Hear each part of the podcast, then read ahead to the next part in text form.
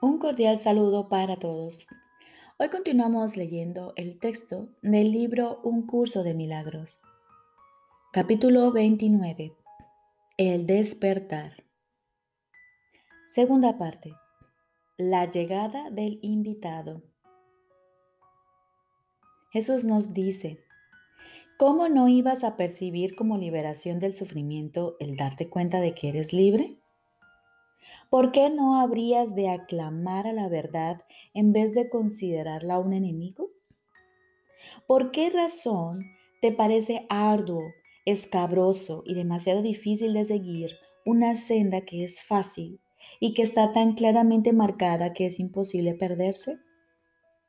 ¿No será acaso porque consideras que es el camino al infierno, en vez de una manera sencilla de encontrarte en el cielo? Y en Dios que no exige ni sacrificios ni pérdidas? Mientras no te des cuenta de que no renuncias a nada y de que es imposible perder, habrá veces en que te arrepentirás de haber elegido este camino y no verás los muchos beneficios que tu decisión te ha aportado. No obstante, aunque tú no los veas, están ahí. Su causa ya los produjo y los efectos tienen que estar allí donde tu causa ha hecho acto de presencia. Has aceptado la causa de la curación, por lo tanto, debes haber sanado.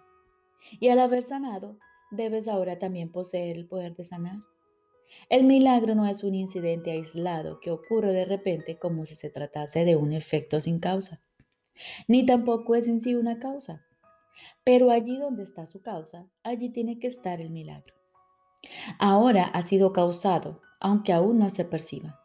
Y sus efectos se encuentran ahí, aunque aún no se vean. Mira dentro de ti ahora y no verás motivo alguno para estar arrepentido, sino razones para sentir un gran regocijo y para abrigar esperanzas de paz. Todo esfuerzo de encontrar esperanzas de paz en un campo de batalla ha sido en vano. Ha sido fútil pedirle a lo que se concibió precisamente para que perpetuase el pecado y el dolor que te ayude a escapar de ellos. Pues el dolor y el pecado son la misma ilusión, tal como el odio y el miedo, y el ataque y la culpabilidad son uno solo. Allí donde no tienen causa, sus efectos desaparecen y el amor llega donde quiera que ellos no estén. ¿Por qué no estás contento? Te has librado del dolor y de la enfermedad, de la aflicción y de la pérdida, así como de todos los efectos del odio y del ataque. El dolor ya no es tu amigo, ni la culpabilidad tu Dios. Por lo tanto, dale la bienvenida a los efectos del amor. Tu invitado ha llegado. Tú lo invitaste y él vino. No lo oíste entrar porque la bienvenida que le diste no fue total. Sus dones, no obstante, llegaron con él. Él los ha depositado a tus pies y ahora te pide que los contemples y los consideres tuyos. Él necesita tu ayuda para dárselos a todos los que caminan por su cuenta, creyendo estar solos y separados. Ellos sanarán cuando tú aceptes tus dones, pues tu invitado le dará la bienvenida a todo aquel cuyos pies hayan tocado la tierra santa que tú pisas y donde Él ha puesto sus dones a su disposición. ¿No te das cuenta de cuánto puedes dar ahora como resultado de todo lo que has recibido? No obstante, aquel que vino, aquel que vino solo, está a la espera de que vayas allí donde lo invitaste. No hay ningún otro lugar donde él pueda encontrarse con su anfitrión o su anfitrión con él. Ni tampoco hay ningún otro lugar donde se puedan obtener sus dones de paz y dicha, así como toda la felicidad que brinda su presencia.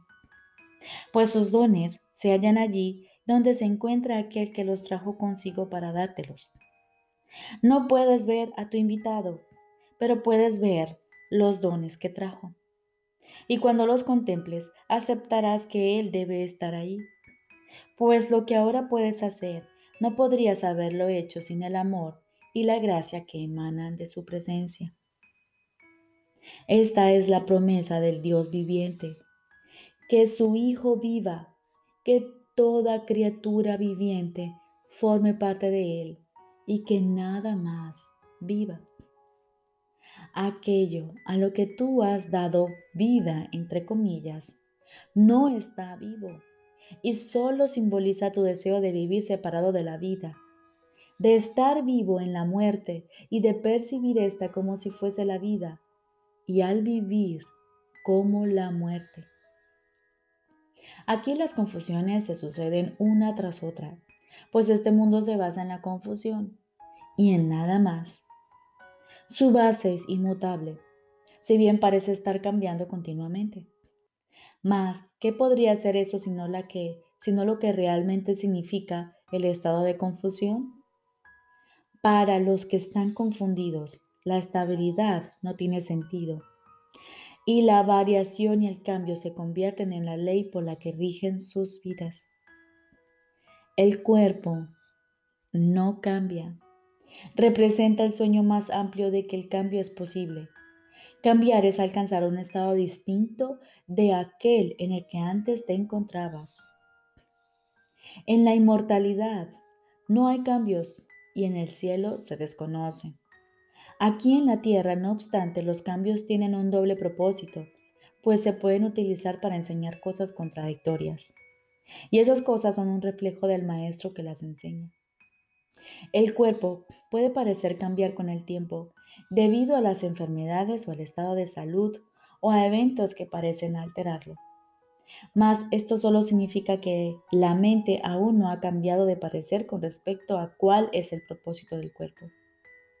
La enfermedad es la exigencia de que el cuerpo sea lo que no es.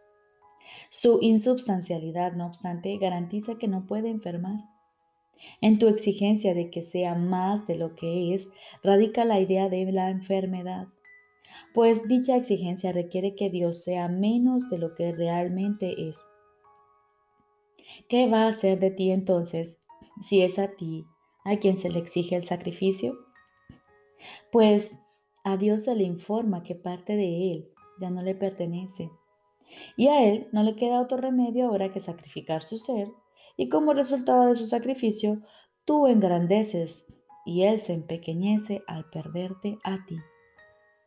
Y lo que ya no le pertenece se convierte en tu Dios y te permite ser parte de Él.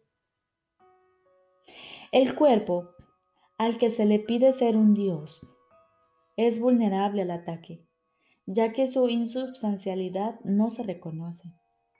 Y así parece ser algo con poder propio.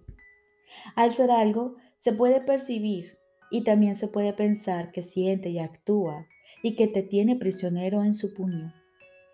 Puede que no llegue a ser lo que le exigiste que fuese, y lo odiarás por su insignificancia sin darte cuenta de que el fracaso no se debe a que sea menos de lo que tú crees que debe ser, sino solo que no te has dado cuenta de que no es nada. No obstante, el hecho, en el hecho mismo de que no es nada reside tu salvación, de la cual quieres huir. En cuanto que algo, entre comillas, se le pide al cuerpo que sea el enemigo de Dios y que reemplace lo que Dios es con pequeñez, limitaciones y desesperanza. Es su pérdida lo que celebras cuando consideras al cuerpo algo que amas o algo que odias. Pues si Dios es la suma de todo, entonces lo que no está en Él no existe. Y en su compleción radica la insubstanciabilidad del cuerpo. Tu Salvador no ha muerto, ni tampoco mora en lo que se edificó para ser un templo a la muerte. Él vive en Dios, y esto, y solo esto, es lo que lo convierte en tu Salvador. La insubstanciabilidad de su cuerpo libera al tuyo de la enfermedad y de la muerte. Pues lo que te pertenece a ti no puede ser ni más ni menos que lo que le pertenece a Él.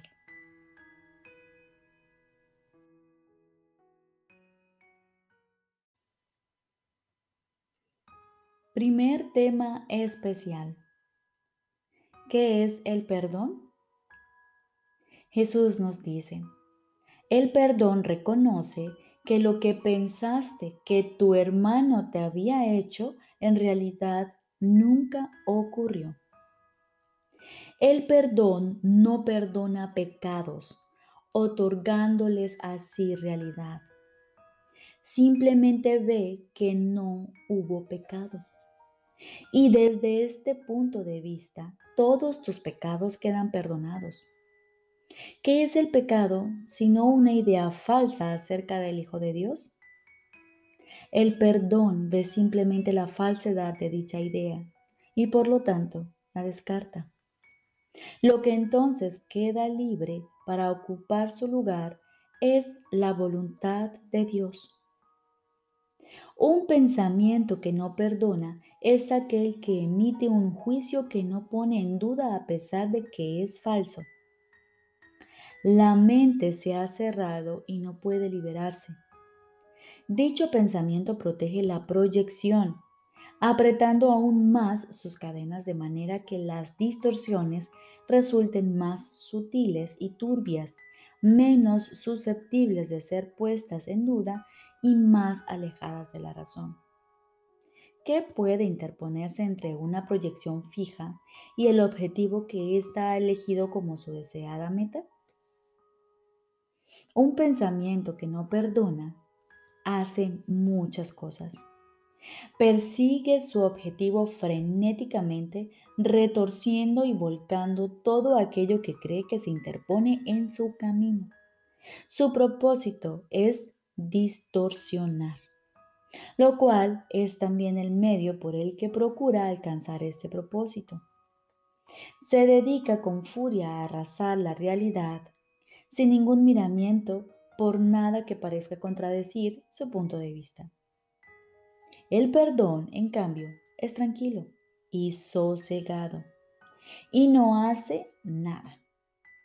No ofende ningún aspecto de la realidad ni busca tergiversarla para que adquiera apariencias que a él le gusten.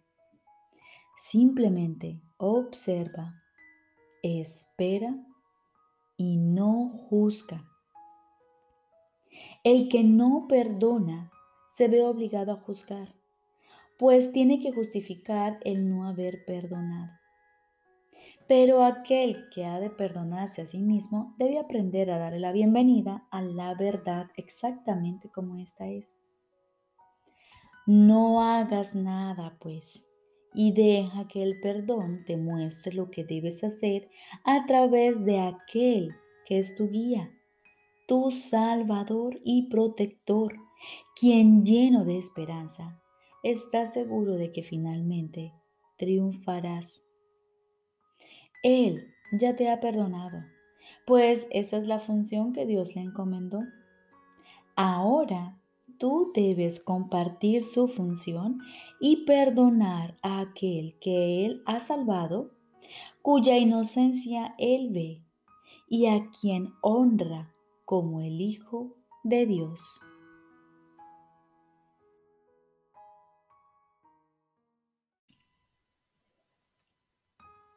Lección 227 Este es el instante santo de mi liberación. Este es el instante santo de mi liberación. Padre, hoy es el día en que me libero porque mi voluntad es la tuya. Pensé hacer otra voluntad. Sin embargo, Nada de lo que pensé aparte de ti existe. Y soy libre porque estaba equivocado y las ilusiones que abrigaba no afectaron en modo alguno mi realidad. Ahora renuncio a ellas y las pongo a los pies de la verdad, a fin de que sean para siempre borradas de mi mente. Este es el instante santo de mi liberación. Padre, sé que mi voluntad es una con la tuya. Y de esta manera nos encontramos felizmente de vuelta en el cielo, del cual realmente jamás nos ausentamos. En este día, el Hijo de Dios abandona sus sueños. En este día, el Hijo de Dios regresa de nuevo a su hogar, liberado del pecado y revestido de santidad, habiéndosele restituido finalmente su mente recta. Y ahora aguardamos silenciosamente. Estoy seguro de que Él te hablará y de que tú le oirás.